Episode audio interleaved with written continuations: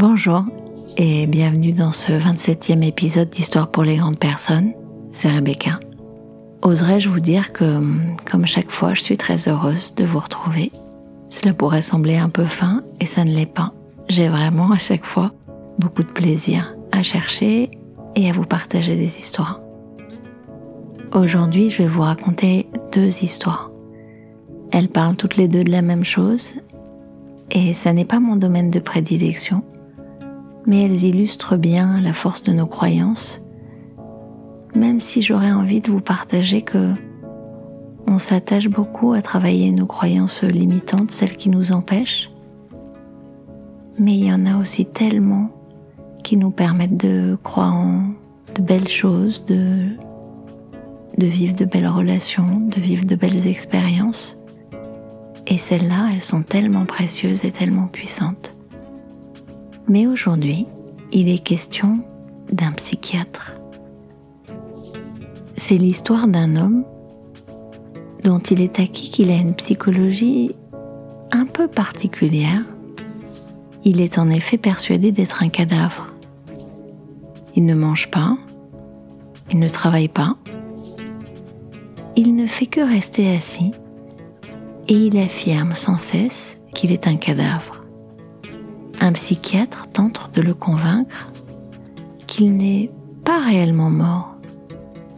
Ils discutent et ils argumentent longuement. Finalement, le psychiatre demande Les cadavres saignent-ils? L'homme réfléchit et répond Non, toutes les fonctions corporelles ont cessé. Il n'y a donc plus de saignement. Le psychiatre malin dit alors Bien, faisons une expérience. Je vais prendre une aiguille, piquer votre doigt et voir si vous saignez. Puisque le patient est un cadavre, il ne peut s'y soustraire. Le psychiatre le pique donc avec une aiguille et l'homme se met à saigner. C'est alors qu'il regarde son doigt, totalement fasciné, et qu'il s'exclame Ah, que je sois damné les cadavres saignent.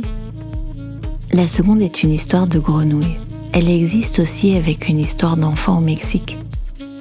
Peu importe, on va rester dans le monde des grenouilles, c'est un peu plus léger, parce que celle à laquelle je fais allusion est un peu tragique. Il était une fois une course de grenouilles. L'objectif dans cette course étant d'arriver au sommet d'un arbre. L'arbre était si haut qu'il se perdait dans le ciel parmi les étoiles un large public se rassembla au pied de l'arbre, certains par curiosité, d'autres pour apporter un peu de soutien. La course commença. En fait, personne ne croyait possible que les grenouilles puissent atteindre le sommet de l'arbre. Et en effet, devant la difficulté de la tâche, les encouragements du départ cédèrent au scepticisme et toutes les phrases que l'on entendait furent du genre Oh, quelle peine elles se donnent, elles n'y arriveront jamais. De toute façon, c'est impossible. Les grenouilles se mirent à douter d'elles-mêmes. Et quelques grenouilles commencèrent à se résigner et abandonnèrent la course. De plus en plus perplexe, le public poursuivait. Quelle peine elles se donnent, elles n'y arriveront jamais. De toute façon, c'est impossible. Alors que la motivation des grenouilles déclinait, il y en avait une qui continuait à grimper malgré tout. Et le public, y allant de ces phrases, quelle peine perdue, elle n'y arrivera quand même jamais. Une à une, les grenouilles s'avouèrent vaincues et tout abandonnèrent, excepté cette petite grenouille volontaire qui persistait. Tenace, elle continuait de grimper vers les étoiles malgré tous les commentaires lui assurant qu'elle n'y arriverait jamais, que c'était impossible. Finalement, avec un énorme effort, elle rejoignit le sommet de l'arbre. Médusée, les autres voulurent savoir comment elle avait fait pour terminer l'épreuve. Et l'une d'entre elles s'approcha pour le lui demander. C'est alors qu'elle découvrit qu'en fait, la gagnante était sourde. Vous savez, je crois qu'il y a une, phrase qui dit euh, Ils ne savaient pas que c'était impossible, alors ils l'ont fait. Euh, ça parle un peu de ça.